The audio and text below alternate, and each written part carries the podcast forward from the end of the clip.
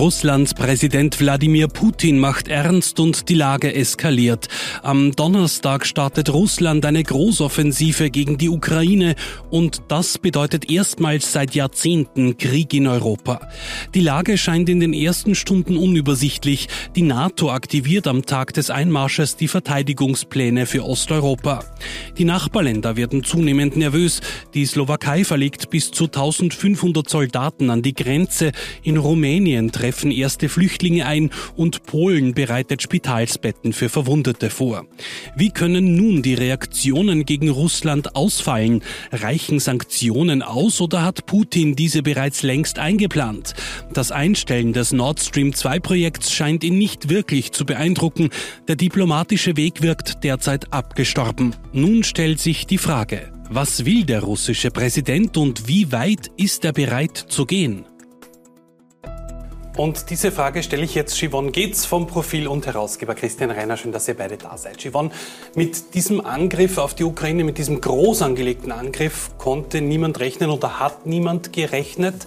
Wie weit ist Putin denn wirklich bereit zu gehen? Ja, das wüssten wir jetzt alle gern. Ich habe leider auch keine Glaskugel. Aber wenn man sich anschaut, seine Reden, auch der Essay, den er schon im Sommer geschrieben hat, ähm, eine bizarre historische Abhandlung darüber, dass die Ukraine ja eigentlich kein Staat ist, und das hat er jetzt wiederholt. Er hat der Ukraine die Souveränität und die Staatlichkeit abgesprochen. Wenn man dem folgt und er das konsequent durchzieht, dann muss die Ukraine als Staat aufhören zu existieren. Und was wir jetzt gerade sehen, könnte schon der Anfang sein. Wenn man sich jetzt anschaut, die Meinungen auch der Experten in den letzten Wochen und alle politischen Meinungen auch da mal drüber schaut, nahezu niemand hat wirklich damit gerechnet, dass er die komplette Ukraine angreift. War das ein Fehler? Hat man ihn falsch eingeschätzt? Völlig falsch. Ah, du hast recht, aber es macht keinen großen Unterschied. Ich glaube, vor drei Monaten hätte man die Situation auch nicht richtig einschätzen können. Aber äh, vor einer Woche gab es die Gelegenheit für einige Journalistinnen, einen eine Ahnung davon zu bekommen, was die, was die Geheimdienste wissen. Und da ist, wurde schon sehr deutlich, die, der, der, Westen hat unterschätzt, was jetzt unmittelbar passieren wird. Es gab auch inzwischen Entschuldigungen dafür. Noch vor vier Tagen hatte man damit gerechnet, dass es Putin nicht reichen wird, jetzt Teile der, dieser, dieser Separatistengebiete äh, zu übernehmen oder dieser, dieser, dieser Teilgebiete. Aber niemand hat damit gerechnet, MI6 nicht, äh, wahrscheinlich auch nicht die CIA, die europäischen Geheimnisse, dass er in dieser Form so massiv vorgehen wird. Macht es unter dem Strich einen großen Unterschied aus? Nein, weil das, äh, das Drohpotenzial des Westens ohnehin Wladimir Putin bekannt war. Das heißt, im Endeffekt können wir darüber nachdenken, was, wie, wie fähig unsere Dienste sind, aber im konkreten Fall wird das keinen Unterschied machen. Vielleicht noch eine ganz kurze Ergänzung dazu. Ich glaube, wir waren schon, äh, ich nehme mich da nicht aus, ein bisschen naiv und das kann auch daran liegen, dass wir geglaubt haben, dass Putin zumindest in seinem eigenen Weltbild rational handelt. Also wir haben ihn schon für einen, jemanden gehalten, der pragmatisch berechnet. Und das, was er jetzt tut, ist nicht mehr in diesen Linien des, des Pragmatismus und der, und der, eiskalten Berechnung, weil das schadet ihm, das schadet ähm, Russland extrem. Und er, dass die Bevölkerung steht auch nicht hinter ihm in dieser äh, Vehemenz des, des Angriffs. Also ich glaube, da haben wir ihn unterschätzt, wie ähm, irrational er da auch agieren kann. Er ist jedenfalls irrational aus dem Weltbild, ja. das das wir haben, wahrscheinlich auch im Weltbild, dass die breite, wie du sagst, Giovanni, genau. die breite Bevölkerung in, in, in Russland hat. Allerdings im, im Weltbild der russischen Eliten oder eines mhm. kleinen Kreises der Eliten, dort ist das dann hoffentlich doch rational. Ich sage deshalb hoffentlich, weil irrational, und das ist auch immer wieder der, der, der Hinweis von Militärstrategien, äh, irrational wäre der Punkt, wo es um die, wo, wo, wo Selbstvernichtung äh, im Raume stünde. Selbstvernichtung wäre ein, zum Beispiel ein Angriff auf, auf Estland, Lettland, Litauen, also auf, auf die genau. NATO. Dann müsste die NATO nach äh, Artikel 5 handeln und dann hätten wir einen Welt- und, und, und Atomkrieg. Das heißt, äh, verrückt ist das noch nicht, es ist irrational, so wie du sagst, in, dem, in der Berechnung, die wir führen, in seiner vielleicht nicht. Wäre es verrückt, dann würden wir hier möglicherweise den letzten Talk machen. Spinnen wir dieses Rad jetzt mal weiter. Ähm, die Ukraine muss verschwinden, das hat er ja schon klar gemacht.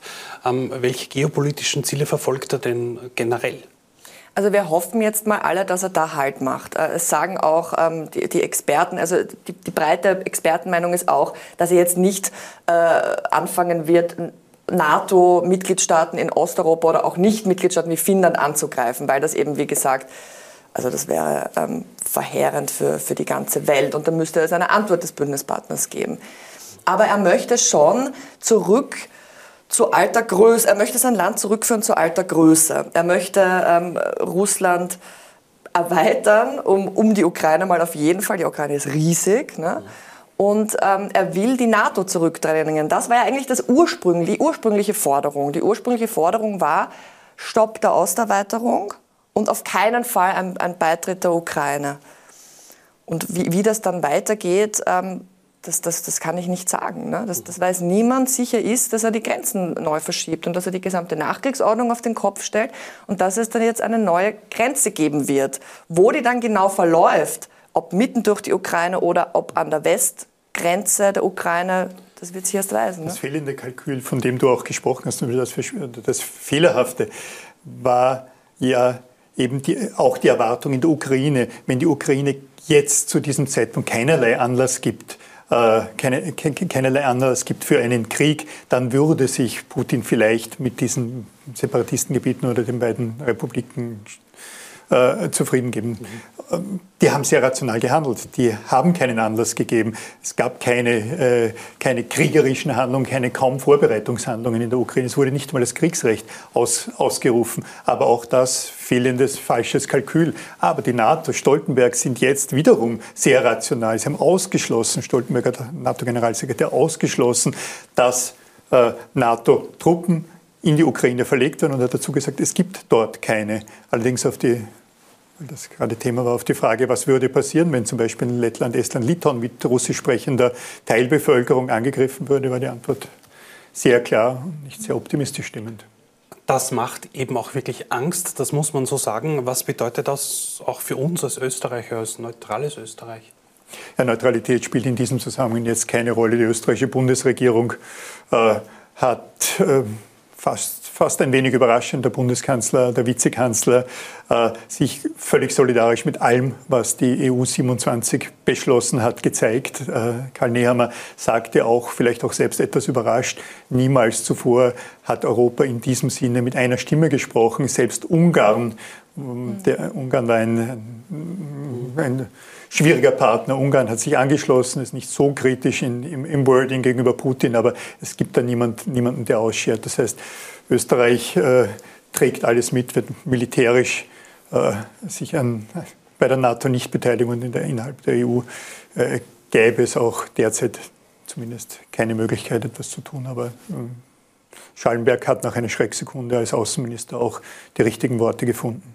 Gut, ganz so geschlossen ist Europa da aber auch wieder nicht. Ne? Es stimmt schon, nach außen versucht man, deswegen ging es auch gestern sehr schnell bei dem Gipfel mit den Erklärungen, nach außen versucht man natürlich möglichst Geschlossenheit zu zeigen.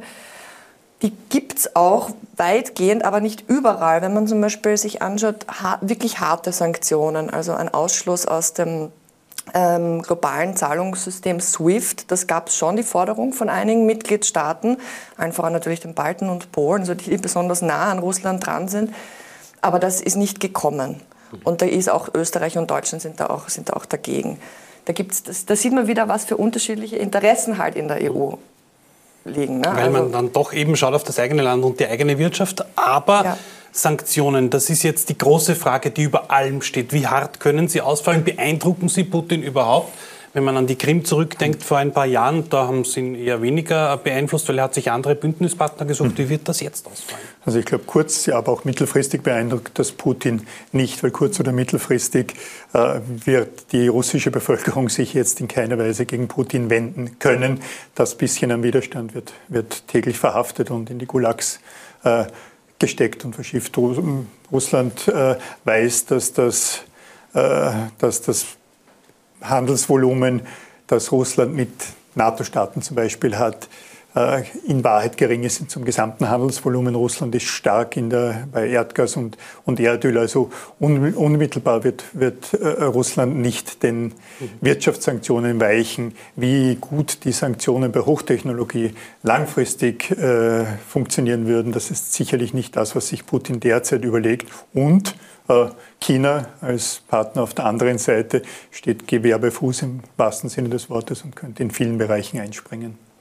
Und auch Andersdenkende in Russland, also ich muss jetzt dazu sagen, Stand Freitagmittag sind über 1000 Demonstranten schon verhaftet worden. Alle Proteste oder Demonstrationen werden sofort niedergeschlagen. Inwiefern hat denn die Opposition überhaupt noch ein Ventil in Russland?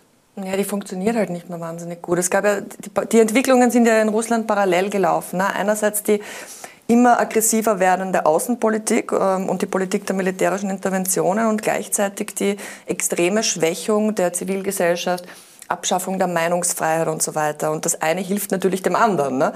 Also wenn man aggressiv agieren will, ähm, dann dient es, die kritischen Stimmen im eigenen Land auszuschalten. Und das hat er gemacht. Und diese beiden Stränge treffen sich jetzt in dieser Eskalation, ähm, überschneiden sich und, und, zeigen halt, wie, wie aussichtslos die Situation all, all das versuchen wir zusammenzufassen in der kommenden Ausgabe vom mhm. Profil.